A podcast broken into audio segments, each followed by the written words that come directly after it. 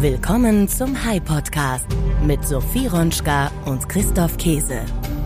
Hallo Sophie, guten Morgen. Hi Christoph, guten Morgen. Du weißt, ich fahre ein Elektroauto, aber du fährst einen Verbrenner. Das bedeutet, du musst tanken ja, gehen. Genau, ich muss tanken gehen. Ein, was fährst du? Ähm, ich fahre einen 1er BMW. Und was tankt der? E10. Super E10, genau, Super 95. Okay. Und wo tankst du diesen Wagen? Also ich versuche natürlich immer die günstigste Tankstelle zu finden in Berlin, Mhm. ähm, aber das ist schwierig. Deswegen habe ich mir angewöhnt, ähm, auf die Uhrzeiten zu achten. Auf die Uhrzeiten. Warum das? Also ich habe gelernt, dass abends generell die Preise bei den Tankstellen ein bisschen runtergehen und der beste Tag zum Tanken ist tatsächlich Sonntagabend und der schlimmste Montagmorgen. Das bedeutet aber auch an der Tankstelle, an der klassischen Tankstelle ändern sich die Preise ständig. Wahrscheinlich mehrfach täglich oder auf jeden Fall mehrfach wöchentlich. Mehrfach täglich, glaube ich. Mehrfach täglich ändern die sich. Ich kann mich noch an Zeiten erinnern, da mussten noch die Preise an den Tankstellen so mit Hängeschildern aufgehängt wurden. Da hat man das einmal am Tag geändert. Heute sind es digitale Anzeigen. Kann der Tankstellenbesitzer die mit Knopfdruck oder wahrscheinlich sogar mit Fernsteuerung von außen ändern. Und das führt zu sehr unterschiedlichen Preisen und einem an, einer anderen Form von Preiswettbewerb. Jetzt hast du schon ganz schön gut auf unser Thema hingewiesen, oder das wir heute haben. Ja, es geht nämlich um, Pricing. und darüber sprechen wir heute. Der High Podcast mit Sophie Ronschka und Christoph Käse. Unser Gast heute ist Dr. Sebastian Vogt. Sebastian Vogt ist Partner hier bei Hi. Er ist verantwortlich mit Timo Müller gemeinsam für Pricing und Sales. Das ist eine eigene Business Unit. Und in dieser Ausgabe des Podcasts haben wir, weil das Thema so spannend ist, auch wegen der laufenden Inflation, wieder jemanden von Hi zu Gast. Sebastian studierte Wirtschaftsinformatik und promovierte an der TU Darmstadt zu Monetarisierungsstrategien von digitalen Marktplätzen. Und seit über 15 Jahren entwickelt er profitable digitale Geschäftsmodelle. Er arbeitete unter anderem als Director bei der Unternehmensberatung Simon Kucher und Partners, leitete die Projektteams der Investment Holding von Axel Springer und nahm operative Führungspositionen innerhalb von Bertelsmann und Pro7 Sat1 ein.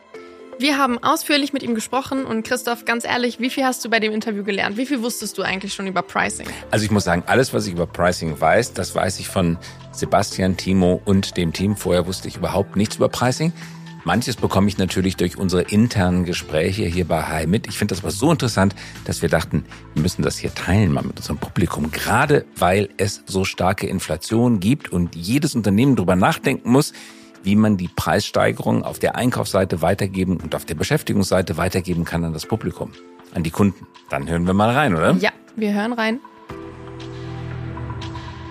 Sebastian Vogt heute bei uns zu Gast. Herzlich willkommen, Sebastian. Hallo Christoph. Du bist bei uns bei Hi jetzt seit ungefähr vier Jahren, oder? Das stimmt. Zuständig für Pricing Das stimmt auch. mit deinem Kollegen Timo Müller. Und du warst schon mal hier im Podcast, ganz zu Beginn, als wir, glaube ich, 2017 war das, oder 18, ähm, als wir zum ersten Mal hier über Pricing gesprochen haben. Aber es ist so viel passiert beim Thema Pricing, dass wir jetzt nochmal einsteigen möchten in die Thematik. Was macht man als Unternehmen, um seine Produkte gut zu bepreisen? Inflationäres Umfeld, das gab es damals nicht. Genau, also man muss natürlich sehr viel machen und äh, Pricing ist ja ein Thema, was man sich jetzt nicht einmalig anguckt, sondern etwas, was man sich regelmäßig anschauen muss. Im klassischen, glaube ich, Verlagswesen, wo, wo du herkommst und ich auch zum Teil, da macht man die Preisentscheidung für eine neue oder für eine Zeitung oder für eine Zeitschrift einmal im Jahr. Trifft sich im Sommer mit dem Vorstand oder im Herbst zum Budgetierungsprozess und zum Januar wird das irgendwie umgesetzt. Ähm, mittlerweile sind die Prozesse in den meisten Unternehmen ganz, ganz anders. Also wenn man an Amazon denkt, die ändern, wenn man im Mehrere Internet glaubt, Millionen Mal, ja? mehrere Millionen Pro Male Tag. Pro Tag. Das, das musst du uns erklären. Das ist ja kaum zu glauben. Mehrere Millionen Mal pro Tag ändert Amazon den Preis. Bedeutet es dann von 100 Millionen Produkten wird ein Zehntel geändert und das sind dann 10 Millionen Preisänderungen oder bedeutet es, dass auf jedem Produkt wird ein paar Millionen Mal pro Tag der Preis geändert? Nee, das, äh, so, so viel Steroide hat dann doch Amazon nicht im, im Pricing-Portfolio, sondern es sind dann eher wahrscheinlich alle paar Tage, Wochen, dass einzelne Produkte angefasst werden. Und das ist natürlich eine Technologiearbeit dahinter. Da wird geguckt, wie sich der Wettbewerb, wie sich die Produkte auf anderen Plattformen entwickelt haben, wie sich die Conversion Rate verändert hat. Ähm, vielleicht auch sind es Empfehlungen an den eigentlichen Händler dahinter, ist ja oft Marktplatzgeschäft. Und dann werden diese Empfehlungen einfach umgesetzt. Also sehr, da gibt es so ein großes Team dahinter, aber das ist nicht das Team, was vielleicht wie, wie bei der Lufthansa teilweise noch Einzelpreisentscheidungen auf Strecken nach Auslastungsquoten semi-manuell durchführt, sondern da ist es natürlich hochtechnologisiert. Hm. Mein Sohn Kasper behauptet immer, dass ich auf meinem Handy keine Lufthansa-Tickets buchen sollte, weil da liegt ein Cookie und meine IP-Adresse ist abgespeichert und er bucht dann immer ganz gerne mal seins. Und manchmal kriegt er wirklich tatsächlich billigere Tickets, weil er ist 18 und hat wahrscheinlich nicht diese Credit History wie ich. Ist das wirklich wahr? Ja, ich glaube, Inkognito-Browser sind auf jeden Fall äh, die, die sichere Sache. Ähm, ich habe es auch oft gerüchteweise gehört, dass irgendwie Apple natürlich teurer ist als jetzt ein Samsung-Handy oder die Browser, die dahinter liegen. Ähm, so 100% bestätigt konnte es, mir, konnte es mir nie einer. Ich hatte früher eine Kollegin aus der Lufthansa, aus dem Yield-Management bei mir im Team, die hat damals gesagt, nee, nee, das stimmt alles nicht, das sind Gerüchte, das war technologisch noch gar nicht möglich. Ist aber auch schon wieder ein paar Jahre her. Ausschließen würde ich es nicht. Ansonsten werden die äh, Buchungsklassen aber geöffnet und damit die Preise erhöht, normalerweise nach äh, zwei Kriterien, neben der Auslastungsquote, äh, wie lang sind Hin- und Rückflug auseinander und ähm, ist es ein Private- oder ein Businessflug, mehr mhm. oder weniger. Jetzt sind die meisten, die uns zuhören, nicht bei der Lufthansa oder bei Amazon beschäftigt, sondern die meisten machen klassische Preisentscheidungen in inflationärem Umfeld. Und das ist ja die berühmte ähm, ja, Lohnpreisspirale auch. Das heißt, wenn man die Preise anhebt, dann versucht man sich gegen die Inflation zu wehren, treibt sie aber auch gleichzeitig damit an. Was bemerkst du in der täglichen Arbeit? Man versucht Notwehr gegen Inflation zu betreiben und gleichzeitig befeuert man damit Inflation. Ist das so? Ja, äh, das ist natürlich ein, ein volkswirtschaftlich ist das genau richtig. Ähm, wenn wir mit Unternehmen arbeiten ne, als Berater, dann gucken wir uns natürlich das einzelne Unternehmen an und schauen, was was dort sozusagen monetarisierbar ist. Aber wenn ich jetzt mal meine boah, wir sind 17 Jahre Pricing irgendwie zurückblicke, dann waren die letzten zwei Jahre schon schon extrem. Ne? Letztes Jahr Inflation, was waren 7,9 Prozent, glaube ich. Jetzt im Juni sind wir bei 5,4 ähm, kann man natürlich nicht zusammen addieren, aber ganz grob lassen wir irgendwie 12, 13 Prozent über zwei Jahre die, die Inflation äh, sein. Natürlich muss ich da was am Pricing tun. Wenn ich jetzt mal in diesem Beispiel vorher eine Marge von 13 Prozent hätte, dann ist die halt jetzt null. Das heißt, allein durch Inflation hätte ich in zwei Jahren meinen kompletten Profit aufgefressen. Und wenn es halt früher zwei, drei Prozent waren, na gut, dann kann ich das vielleicht noch mal ein Jahr aushalten, aber jetzt ist das ja existenziell, mir die, meine Preisstrategie mhm. zu überlegen. Und das halt nicht einmal im Jahr, sondern wir haben auch gesehen, und jetzt sind wir wieder bei Amazon beim Beispiel vorhin, dass diese Geschwindigkeit des Pricing in den letzten zwei Jahren unglaublich zugenommen hat. Also auch mhm. durch Technologisierung, durch Sammlung an Daten, ähm, aber auch durch Kündigung alter Verträge. Auch ein klassisches Beispiel hat man früher nie gemacht. Dann werden die Rohstoffe 30 Prozent teurer, die Lohnkosten 15 Prozent teurer. Da muss ich auch an die bestehenden Verträge gehen. Mhm. Das heißt, in den letzten zwei Jahren waren im Pricing äh, wurden gefühlt alle heiligen Kühe geschlachtet. Ähm, und, und wirklich auch neue, keine Kühe mehr zu schlachten, die Herde ist vernichtet. Ja, äh, äh sehr, martialisch sehr utopisch oder? formuliert, aber zumindest gab es auch neue Strategien, die man vielleicht früher nicht machen musste, weil mhm. man an vielen Stellen äh, auch durch Inflation, durch teures Geld und die die anderen Maßnahmen, die dazu führten, äh, pricing-technisch auch mhm. mehr aufräumen musste. Jetzt sagt man ja im Volksmund so leicht, ja, ich muss den Inflationsdruck ans Publikum weitergeben, aber aus dem Gespräch im Partnerkreis mit dir und Timo höre ich, so einfach ist das gar nicht, weil man kann dem Publikum, zumindestens dem B2C-Publikum nicht sagen, liebe Leute, ich muss die Preise erhöhen, weil Inflation ist nach oben gegangen, weil die sind ja auch von Inflation betroffen und müssen das Geld zusammenhalten und die, die äh, Käuferströme ver verändern sich. Sie gehen zu denen, sie gehen mehr zu Discountern, sie gehen aus äh, anderen Unternehmen, die eher höhere Preise haben, hat weg. Das Publikum ist extrem preissensitiv. Also so, so einfach funktioniert's nicht, oder? Liebes Publikum, hier, ich muss Preis erhöhen, weil die Preise sind gestiegen. Damit kommt man nicht durch, oder? Ja, letztes Jahr hat das meistens sehr gut funktioniert. Also viele mhm. Unternehmen, äh, mit denen ich gesprochen habe oder Menschen, mit denen ich gesprochen habe, haben dann erzählt, wir haben sehr drastisch die Preise erhöht und es ging durch wie Butter. Mhm. Oder wie das Messer durch die Butter. Weil, ja, weil haben die Leute noch gar nicht, haben sie selber den eigenen Budgeteffekt noch gar nicht gemerkt, die Haushalte. Genau. Man merkt ja auch jetzt, wenn man in den Supermarkt geht, jetzt ist alles wieder Rotpreis, vieles ist wieder günstiger geworden, gerade in den letzten Wochen und Monaten. Also ich glaube, die Inflationsspirale äh, wird ein bisschen gebremst.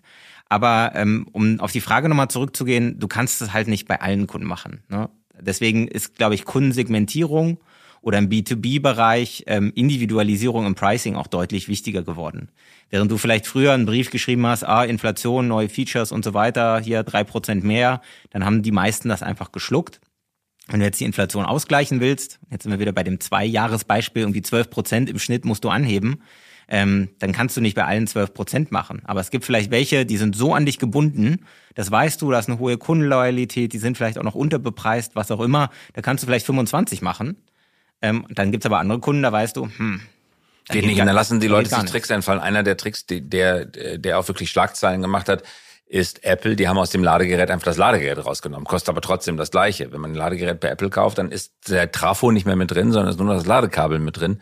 Und der Trafo kommt, wird dann nicht mehr mitgeliefert. Oder vielleicht gilt es nicht, weil wenn man sie einzeln kauft, aber wenn man sich das Gesamtprodukt, wenn man sich den Computer kauft, ist plötzlich der Trafo nicht mehr mit drin, aber der Preis ist der gleiche geblieben. Also ich reduziere einfach die Leistung, bleibt frecherweise beim selben Preis.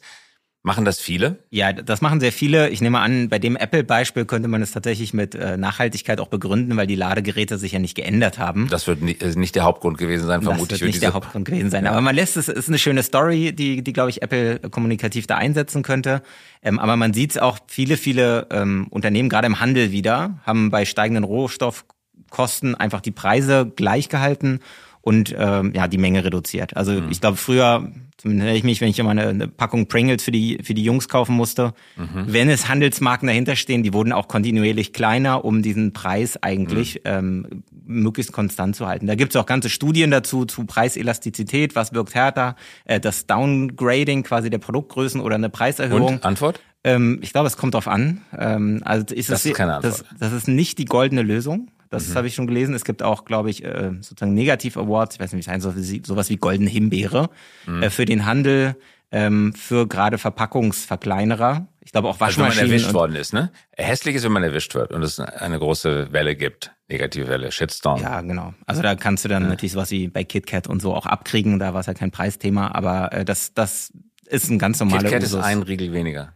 Oder was war bei KitKat? Nee, da, da war das Thema hier mit Palmöl und so weiter. So, das war auch ja. eher ein, kein Pricing-Thema, aber ähm, es gibt auch ähnlich, ich glaube bei der Toblerone, ah, jetzt, jetzt bin ich auf dünnem Eis, aber ich glaube bei der Toblerone haben sie mal einen so, einen so einen Berg rausgenommen. Und das war dann auch wieder so ein ähm, mm. ja, mediales, negatives. Jetzt Feuerwerk. seid ihr ja Experten dafür, Preis Veränderungen, ich sage es mal neutral vorzunehmen, die man nicht so einfach merken kann. Die Preiserhöhung, sagst du oft im Gespräch, wenn wir zu zweit reden, die Preiserhöhung ist eigentlich die, die simpelste Sache, low-hanging fruit. Viel intelligenter ist es, wenn man in die Preiskonstruktion, das Preismodell hineingeht. Magst du das vielleicht am Beispiel Software mal erläutern?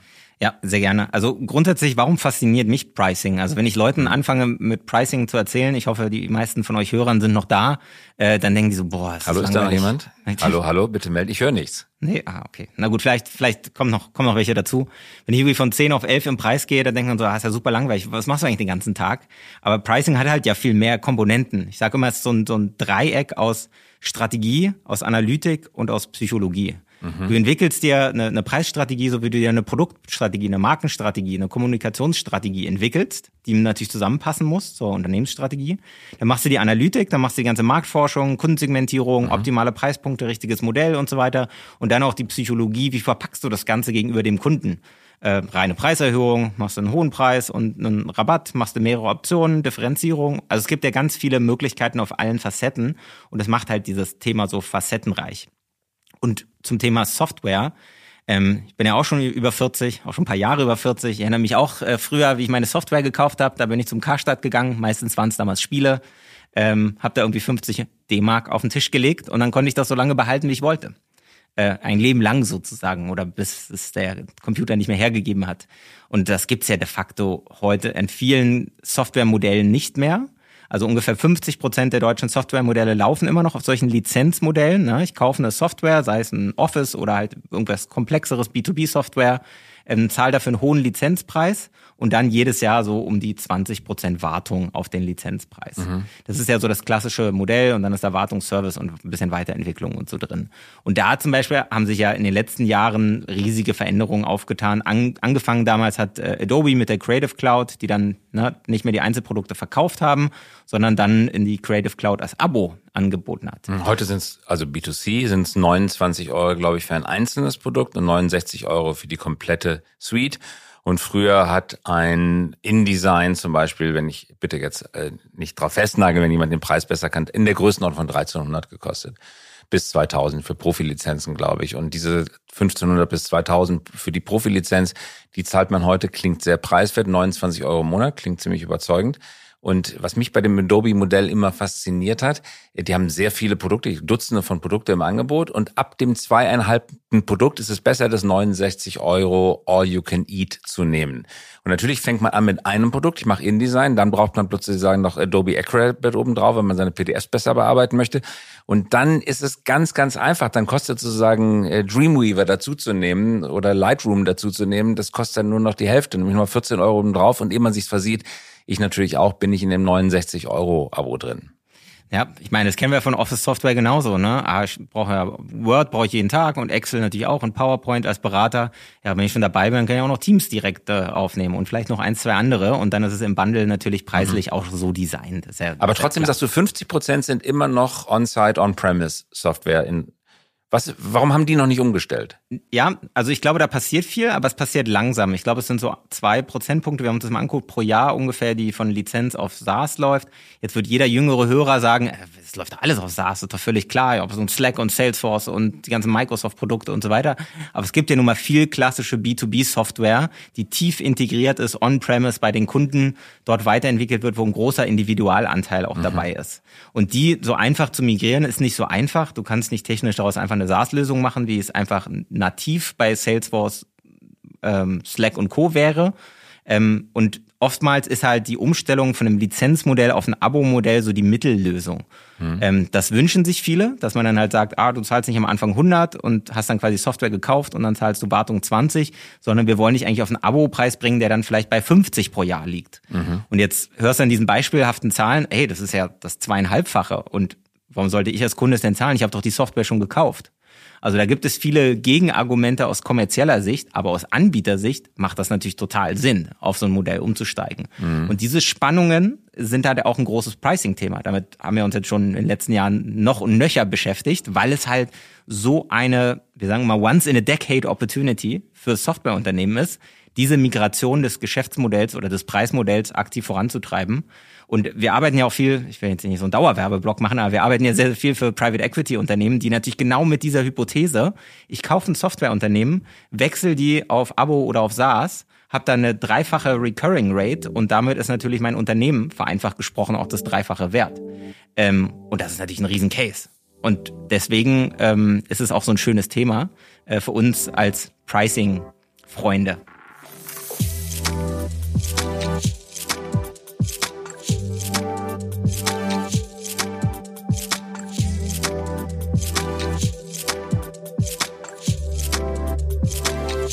Stichwort Good, Better, Best. Wenn man auf irgendein Angebot geht, B2C, B2B, findet man häufig diesen Dreiklang an Angeboten. Links steht irgendwas, da sind ein paar Produktpunkte aufgezählt, die man bekommt, wenn man das nimmt. Rechts in der Mitte steht was, stehen schon wesentlich mehr Punkte. Und ganz rechts steht All You Can Eat. Denn man denkt, aber da habe ich von dir, bin ich das Besseren belehrt worden, man denkt immer, dass der Abstand zwischen diesen Paketen mehr oder weniger gleich groß ist. Das heißt, vom linken ganz klein bis zur Mitte ist ungefähr gleich großer Abstand vom Produkt, aber auch vom Preis her, von den Produktfeatures, wie zwischen der Mitte und dem rechten. Jetzt habe ich von dir aber gelernt, ist überhaupt gar nicht so, weil fast das saloppe Ausdrucksweise bitte ich zu entschuldigen, aber das Dümmste, was man machen kann, ist das Mittelangebot genau in die Mitte zu tun. Erzähl uns doch bitte, wenn man sowas macht, dieses Good, Better, Best Dreier, Dreiklang-Angebot, was möchte man, was die Leute kaufen und wo positioniere ich das Paket, das die Leute kaufen sollen? Wo positioniere ich das hin? Links, rechts, Mitte? Also die kurze Antwort ist natürlich, es kommt drauf an, aber in, in den meisten Fällen ähm, entscheidest du dich dafür, die Mitte zu verkaufen. Also das ist eigentlich oft das Go-To-Produkt. Und dann haben die drei Pakete einfach unterschiedliche Ziele in diesem Verkaufsprozess. Die Mitte ist so optimiert, dass du sie verkaufst. Das heißt, das günstige Paket ist so ein bisschen das, es wirkt zwar günstig, aber da sind eigentlich so die zwei Killer-Features, und Killer meine ich in dem Fall positiv, äh, nicht drin. Das heißt, du guckst dir an und denkst, ah, Mist, das, da ist ja was drin, was ich nicht brauche. Also bei Spotify, ich kann von einem Lied zum nächsten springen. Genau. Oder ja, würde man ja wollen. Wenn das Lied mich langweilt, dann will ich das nicht hören, also möchte ich weiterspringen, geht aber im, also ging lange im Spotify Billigpaket nicht. Genau. Und ich habe äh, zu Hause äh, Alexa-Boxen oder davor mir so Bose-Boxen und da lief das nicht in der Free-Version. Ne? Das heißt, ich brauchte auch die Premium-Version. Mhm. Und ähm, natürlich gibt's jetzt die Family-Version, wenn man wie wir zu viert sind und alle hören irgendwie Hörspiele und Musik und so weiter gleichzeitig, dann geht's auch nicht. Das heißt, also du bietest eine A6-Limousine an, aber ohne Räder. Kannst du haben, Fährt aber nicht. Na, ich glaube in dem Beispiel, also es funktioniert ja alles, aber äh, du bietest halt den Polo, den Golf und den, ich bin jetzt nicht so der Autotyp, aber irgendein so Luxus-VW oder so an, den Porsche im weiteren Sinne. Und ähm, dann trennst du halt die Pro Produkte so, dass sie alle drei in einer gewissen Form relevant sind. Aber du baust ja so auf, dass das, das teuerste meistens der Preisanker ist. Das kostet irgendwie das Doppelte vom mittleren, äh, optimalerweise. Da sind aber eigentlich nur ein, zwei Features Preisanker heißt was genau? Preisanker heißt, du guckst es dir an und denkst, pff, also eigentlich brauche ich ja gar keinen Porsche. Aber ich will jetzt auch nicht einen Trabi kaufen, eigentlich will ich den Golf. Und dann guckst du dir die drei an und mit den Gedanken wechselst du in die, in die Mitte. Und ähm, das hilft, diese drei Pakete zu haben. Ja, du designst dann so, ganz oft fängst du auch tatsächlich mit dem teuersten an. Dass du sagst, hey, hier, das kostet irgendwie, ist alles drin, ist ja hier goldene Wasserhähne und Porsche und so weiter, kostet 200. Und dann denkst du, ja, ist alles gut. Und ah ja, das ist eine viel günstigere Alternative, nämlich die Mittelalternative. Die kostet vielleicht nur 130 äh, dann nehme ich doch die und dann ist halt noch diese günstigere Alternative, nennen wir sie mal Preis 100 und äh, da sind halt irgendwie zwei Kernfeatures nicht drin mhm. und dann hast du es drin. Ja, und bitte? vielleicht das letzte, du hast halt die drei, drei Angebote und vergleichst die miteinander und hast halt de facto eine Entscheidung für die Mitte getroffen gegen zwei Wettbewerber. Das darf man, und das ist wieder die Psychologie, warum du das machst, ne? Du hast quasi zwei Wettbewerber mit der Mitteloption gerade ausgeschaltet. Und bevor du jetzt zum Wettbewerb gehst und dir noch andere Angebote einholst, hast du schon so einen Gewinner in deinem Kopf als Kunde. Und jetzt muss der Wettbewerb dich erstmal überzeugen, dass es besser ist. Mhm. Das heißt, und das meine ich wieder, ne, du kannst es perfekt designen, so ein Preismodell und so weiter und Features, aber diese Psychologie hat eine unglaublich mächtige Komponente. Mhm. Bei Konsumenten, aber auch bei professionellen Einkäufern. Preisanker nochmal. Du hast mir, glaube ich, mal die Anekdote erzählt. Du wolltest einen Koffer kaufen, gehst in ein Geschäft rein, brauchst brauch noch einen Koffer, fahr mit der Familie in Urlaub und der Mann hat dich sofort zu dem Remover 1500 Euro Modell geführt. Natürlich hast du sofort gesagt, will ich nicht haben. Und dann hat er sich zu dem 250 Euro Modell geführt und gesagt, oh, das war preiswert, nehme ich. Äh, wenn er das nicht getan hätte mit dem Remover-Koffer, sondern direkt zu einem 250er, hättest du wahrscheinlich am Ende mit einem 89 Euro Koffer den Laden verlassen. So bist du mit 250 rausmarschiert. Ist das bewusste Verkaufspsychologie? Äh, absolut. Also ähm, ich erinnere mich auch nur dieses eine Detail. Also ich bin da reingekommen, ne, der Koffer war kaputt vom Flug und so eine Delle drin und ähm, war wieder Karstadt in Köln. Also ich muss ja aufpassen, hier Werbung für zu machen, sonst müssen wir äh, sponsern. Aufsichtsrat, also äh, mach gerne Werbung für Karstadt. Karstadt, super Laden. Äh, Galeria Karstadt Kaufhof. So viel Zeit muss sein. Ja, damals noch nicht. Und ähm, genau, ich bin reingekommen und meinte, ich brauche einen neuen Koffer, habe die Story erzählt, warum er kaputt gegangen ist und so weiter. Und das Erste, was der mich gefragt hat, war, wie viel wollen Sie denn ausgeben? Und ich habe gesagt, ich glaube, der Alter 200 gekostet, hier sowas in der Richtung. Und das hat ihm scheinbar nicht gereicht. Und er hat mich dann halt zu dem 500-Euro-Koffer gebracht. Ich habe ne, neben der Qualität einfach gesagt, naja, sorry, aber so viel will ich nicht ausgeben. Und dann kam er halt runter zu dem 250er oder so. So war es zumindest in meiner, mhm. meiner Erinnerung. Das heißt, er hat meinen Anker nach oben gesetzt. Mhm. Und das ist natürlich, was, was viele Unternehmen nutzen. Also der, das Klassische ist der, der Streichpreis. Da gibt es natürlich auch im, im E-Commerce Omnibus-Richtlinie, dass man jetzt nicht beliebig irgendwelche ähm, Mondpreise aufrufen darf. Hat mal 1000 gekostet, jetzt 10. Ähm, die Preise müssen halt immer eine gewisse äh, Zeit lang stehen lassen, aber natürlich ist das der erste Anker, den wir im Kopf haben und dann denken, oh, dann ist aber ein Schnäppchen, dann schlage ich doch jetzt mal zu. Oder bei Telekommunikationsverträgen ist es ganz oft ein anderer Anker, da ist es dann jetzt nur 20 Euro im Monat, aber nur bis Ende des Monats oder solche Sachen. Ne? Also das heißt, mit diesen verschiedenen ja, preispsychologischen Kniffen, sage ich mal, kannst du halt ähm, entweder dir als Käufer ein gutes Gefühl bescheren oder halt auch einen gewissen, einen gewissen Zeitdruck einfach mhm. Du hast jetzt gerade Psychologie angesprochen, wichtiger Punkt. Aber was sind denn so andere gängige Sachen, auf die Unternehmerinnen und Unternehmer unbedingt schauen sollten? Genau, also innerhalb der Pricing-Psychologie gibt es viele Sachen, die, die man anwenden kann. Ne? Wir haben gerade eben kurz über Preisanker gesprochen, die einfach per se, auch wenn sie gar nicht bezogen sind auf dieses Produkt, schon eine, eine höhere Zahlungsbereitschaft oder einen Start für die Zahlungsbereitschaft ähm, erhöhen können. Ähm, ein anderes schönes Beispiel, ähm, auch ein paar Jahre her, ist äh, von dem New Yorker Taxis. Und zwar auch da wieder Good, Better, Best, hatten wir auch schon so ein bisschen erzählt ist, äh, früher konnte man ja nur bar zahlen. Und äh, da war halt die, na, muss das Portemonnaie nehmen, oh, und das schmerzt irgendwie, na, sobald du irgendwie Geld raussuchst und so. Da hast du so einen, so, einen, so einen psychologischen Schmerz beim Geld ausgeben. Den haben wir bei der Kreditkarte weniger. Das heißt, was sie gemacht haben, ist, die haben Credit Card Only. Per se ist äh, der typische Tipp, der typische Trinkgeld. Haben die nicht freiwillig gemacht, hat Michael Bloomberg als Bürgermeister sie zu verdonnert. Aber ja, sie haben das Beste draus gemacht. Sie haben das Beste draus gemacht. Ähm, dann, dann zahlst du im Durchschnitt mehr ähm, Tipp, mehr Trinkgeld auf jeden Fall. Und dann haben sie noch so ein Screen hinten, da hast du drei Optionen. Nämlich willst du 30% Trinkgeld geben, 25 oder 20 oder willst du irgendwie händisch was eingeben? Macht natürlich kein Mensch. Das heißt, du hast erstmal den Anker oben, wieder 30%. Ähm, ich als armer Deutscher oder äh, knausriger Deutscher äh, denke so, oh, okay, nehme ich mal die Mitte. Ich fahre ja auch nicht jeden Tag in New York Taxi, will mich auch nicht blamieren hier mit dem unteren Option. Nehme ich wieder die Mitte, zahle aber de facto 25 Prozent, wo ich früher 10 gezahlt habe. Und so ist es auch. Ich glaube, der Durchschnitt ähm, danach, nach der Einführung, war 22 Prozent Tipp. Vorher war es 10, also mehr als eine Verdopplung. Das waren, glaube ich, 140 Millionen an zusätzlichen Trinkgeldern, die diese Einführung dieser Credit Card Payment plus diesem Screen, der preispsychologisch optimiert war. Was die übrigens in Coffeeshops in den USA jetzt auch fast durchgehend eingeführt haben, Ja. was jetzt auch gerade nach Deutschland kommt. Ja, genau. Und Noch vor einem Jahr hat man in Deutschland immer gehört, ja, können Sie den Tipp nicht bar geben, weil ein Unternehmer gibt mir das eh nicht. Und so heute ist es im Checkout mit den kleinen Zettelboxen und so weiter Standard, äh, dass man auswählen muss. Genau. Und natürlich sind die, die Beispiele ein bisschen höher, ne? also die drei Optionen ein bisschen höher. Meistens sind es dann irgendwie 25, 20, 15, wo man am Anfang denken würde, hm, na gut, dann nehme ich halt 15, eigentlich wollte ich nur 10 geben, weil da irgendwas händisch eingeben macht ja auch kein, kein Mensch. Ähm, und deswegen ist das schon auch sehr stark preispsychologisch Okay. optimiert. Du wolltest noch ein anderes Beispiel nennen? Also es gibt sehr, sehr, sehr viele Beispiele, vielleicht nochmal zum, zum Thema Preisanker. Ähm, ein anderes Beispiel, was äh, vor ein paar, auch eine ältere Studie, eine wissenschaftliche Studie, da wurden ähm, Probanden, ähm, das klingt jetzt ein bisschen martialisch, aber denen wurden so kleine, kleine Elektrostöße gegeben in so einem Experiment und dann wurden, wurden in zwei Gruppen aufgeteilt, quasi ein AB-Test und dann wurde gesagt, brauchen Sie einen Painkiller, brauchen Sie ein Aspirin oder so, damit die Schmerzen gelindert werden. Und äh, dann haben sie, ähm, das waren immer Placebos, das heißt, die hatten keinen Effekt. Aber die haben die Informationen gegeben an die Probanden, das ist übrigens ein, ein 5-Dollar-Mittel und dem, der anderen Gruppe haben sie gesagt, das ist übrigens ein 50-Cent-Mittel. Das ist der einzige Unterschied zwischen den zwei Gruppen. Und danach wurde gefragt, hat's gewirkt?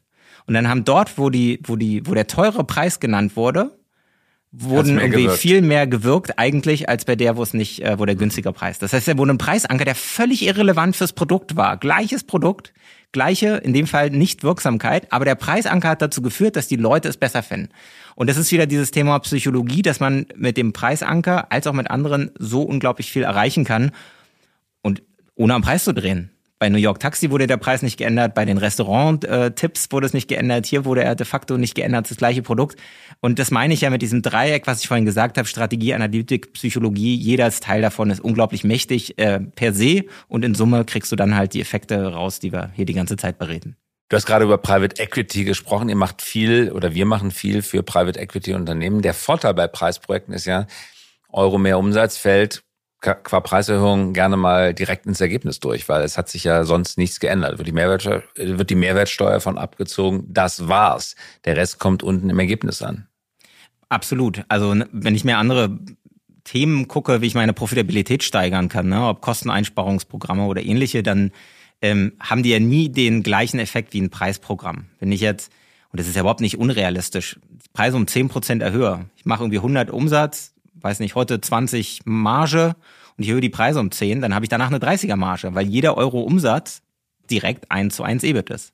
Und das sind jetzt in dem Beispiel einfach mal 50% mehr EBIT.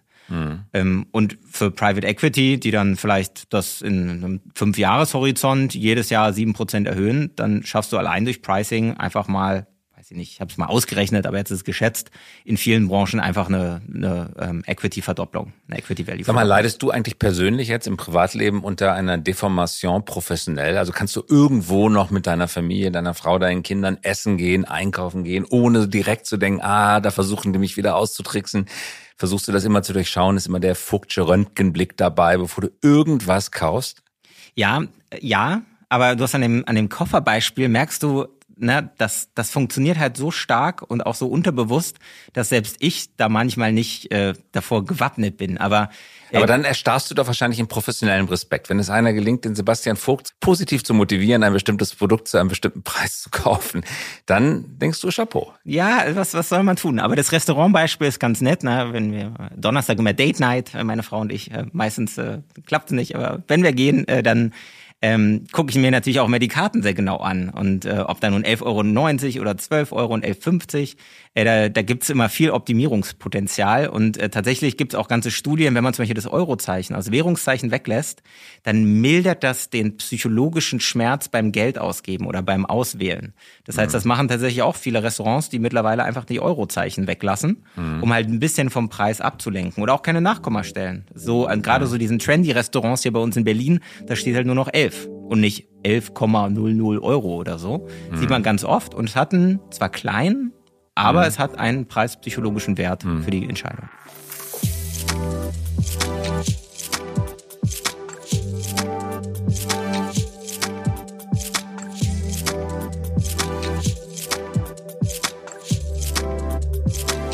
Reden wir noch mal ganz kurz über äh, das äh, Pricing und Sales Team hier bei High. Ihr macht nicht nur Pricing, sondern ihr macht auch Sales. Das heißt, ihr helft den Leuten auch die Produkte zu verkaufen. Ja, auch beim Sales kann man viel lernen, aber viel falsch machen.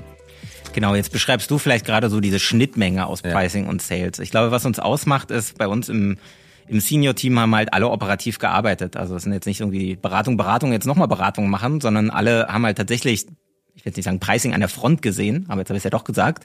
Ähm, also die wissen dann auch, wann so ein, so ein PowerPoint-Folie einfach mal eine Abbruchkante hat und nicht umgesetzt wird. Und genau das wollen wir halt vermeiden. Also deswegen machen wir auch viel schon während Pricing-Projekten mit dem Vertrieb zusammen, Abschätzübungen, Workshops und dann halt aber auch gegen Ende halt auch Trainings und wirklich auch gemeinsame ähm, Preisverhandlungen mit dem Kunden, um halt dafür zu sorgen, dass die optimal vorbereitet, gecoacht sind, die richtige Argumentationsleitlinien ähm, durchsetzen, aber vielleicht das, dass wir dann auch gemeinsam mit dem Vertrieb sehen, da müssen wir jetzt noch ein, zweimal iterieren, bis das Modell perfekt ist. Und ähm, ja, Pricing ohne Vertrieb funktioniert ja nicht. Aber es gibt auch bei uns Sales-Themen, die gar nicht so viel mit Pricing zu tun haben. Und da sind wir wieder bei Private Equity, kürzlich für einen unserer Unternehmen, für fünf verschiedene äh, Unternehmen so ein Sales-Benchmarking. Wie stark seid ihr fünf eigentlich in Sales-Strategie, in Incentive-System, in Kundensegmentierung, natürlich auch im Pricing, um halt die größten Baustellen in der Sales-Transformation mhm. zu identifizieren. Also ähm, das hat so Schnittmengen, aber wir sind in beiden Themen ganz Du sagst immer, dass du also auf drei Dinge achtest. Wenn du Leute einstellst, achtest du sehr stark darauf, dass die einen unternehmerischen Hintergrund haben. Und ich habe es mal nachgeschaut. 80 Prozent der Heilberater in der Summe tatsächlich haben einen unternehmerischen Hintergrund. Also haben eben nicht nur Beratung, Beratung, Beratung gemacht, sondern haben selber mal die Verantwortung getragen. Warum ist dir das so wichtig? Also ich finde, bei der bei unserer Zielgruppe, wenn wir für Private Equity arbeiten, also für einfach Unternehmer, ne, die oft ihr natürlich ihr eigenes Geld da reinstecken und, und denen der Erfolg der Unternehmung, der, der Beteiligung extrem wichtig ist, als auch für zum Beispiel Softwareunternehmen, für die wir arbeiten, die einfach schnell skalieren, haben die immer ambitionierte Wachstumsziele. Mhm. Und dann will ich auch als, das höre ich zumindest ganz oft, mit Leuten arbeiten, die die gleichen Ambitionen haben, die halt wirklich auch gegründet haben, die als Unternehmer äh, aktiv sind, die wissen, wenn ich mein Geld reinstecke, wie wichtig das ist. Mhm. Und deswegen haben wir auch solche Leute bei uns im Team, so 80 Prozent. Und ich, ich äh, höre halt, dass wir als unternehmerischer Mitbegleiter dann auch wahrgenommen werden. Ne? Nicht so die Berater und hier, die machen das wieder Videocall und dann sind sie nach acht Wochen wieder raus, sondern wir wollen ja gemeinsam wirklich diesen Impact schaffen in, in den Projekten und daran lassen wir uns ja auch messen. Und das führt zum Umsetzungsfokus. Vorletzter Punkt, den wir jetzt hier besprechen. Every slide has come to life. Äh, sagst du immer Abbruchkante, hast du gerade eben gesagt. Das sind zwei unterschiedliche Disziplinen, ja. Das ist so ein bisschen wie Theaterwissenschaften und Schauspiel. Das klingt ähnlich, ist aber was total anderes. Also wer Theaterwissenschaftler wird, wird nicht automatisch Schauspieler und umgekehrt. Äh, wie kriegst du denn jetzt die Leute dazu, dass sie nicht nur PowerPoint mal, du sagst manchmal PPT-Luftnummern, dass sie PowerPoint malen, sondern dass sie tatsächlich das in die Tat umsetzen, äh, was sie da drauf geschrieben haben?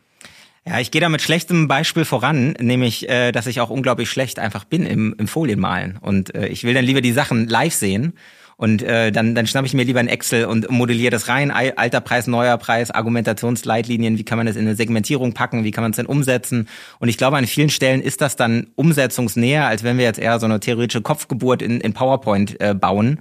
Ähm, und das ist mir halt, oder uns allen ja, äh, ex extrem wichtig, dass wirklich, also das ist ja mein Satz, every slide has come to life.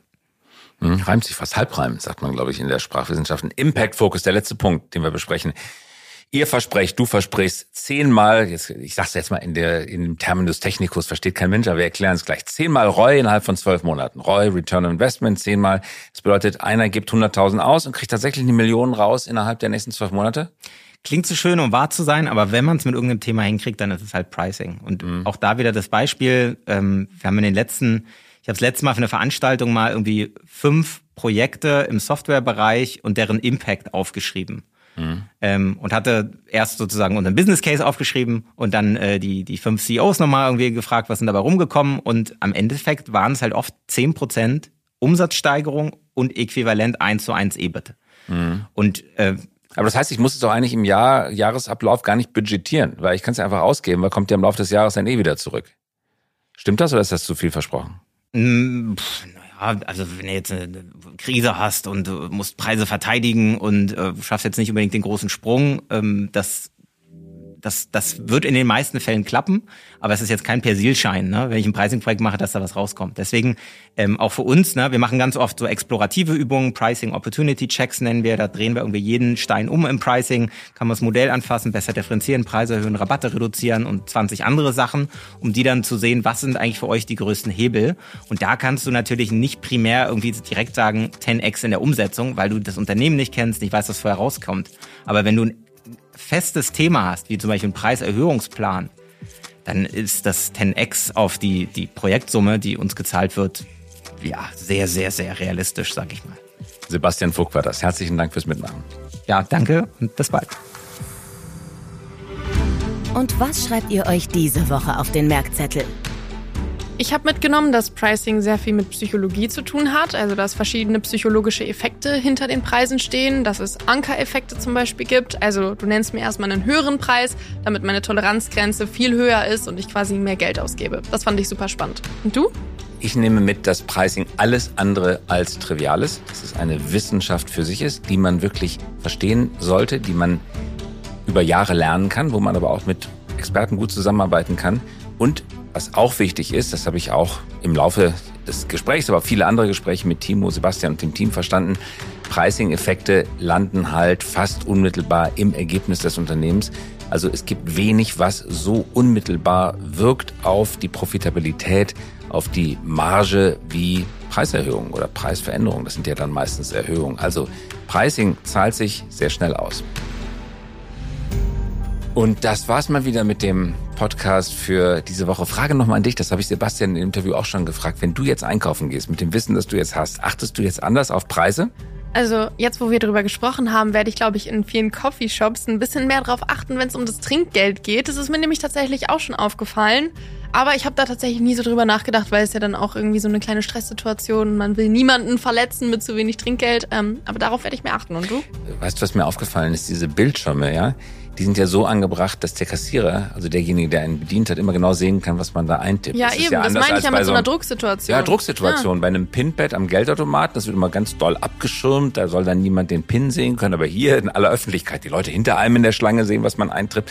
Gott, ist der knauserig. Ja, dann schaut er dir in die Augen und sagt, aha. Äh, interessant, du hast auf 0% gedrückt. Null ja. steht da gar nicht, aber unten drunter steht übrigens ohne Trinkgeld weiter. Das steht aber ganz klein, ja, ja, das habe ich auch schon ein, zwei Mal gesehen. Das würde ich mich gar nicht erst trauen. Das würde ich mich gar nicht trauen. Also man steht unter so enormem sozialen Druck und ja. das fällt, wie wir ja gerade schon gesagt haben, direkt durch ins Ergebnis. Was mich übrigens interessiert, das frage ich mal im nächsten Coffeeshop, ob das Geld, das man da als Trinkgeld in diesen neuen Zahlsystemen eingibt, wirklich bei den Leuten landet. Oder ob das einfach der Unternehmer einbehält. Ja, das würde mich auch interessieren. Ich hoffe mal, es landet bei den Leuten, aber. Das recherchieren wir, das fragen wir mal. Können wir in der nächsten Woche Erfahrung, noch mal, genau. in der nächsten Woche noch mal nachtragen. Oder wer solche ähnlichen Erfahrungen macht, der kann sie auch mal teilen. Ganz herzlichen Dank fürs Zuhören und wir hören uns wieder in der kommenden Woche. Danke, bis nächste Woche. Das war der High Podcast für diese Woche. Wenn Sie keine Folge verpassen möchten, immer dienstags um 5.55 Uhr kommen wir heraus. Versprochen. Mögen Sie uns? Dann abonnieren Sie uns jetzt oder hinterlassen Sie einen Like. Wir freuen uns über Anregungen, Kritik und Wünsche. Schreiben Sie uns gerne an podcast.hi.co. Nicht .com, sondern .co. Eine Produktion der Axel Springer High GmbH, einer führenden Beratung für Strategie und Umsetzung neuer Geschäftsmodelle. Wir engagieren uns leidenschaftlich für das Wachstum Ihres Unternehmens.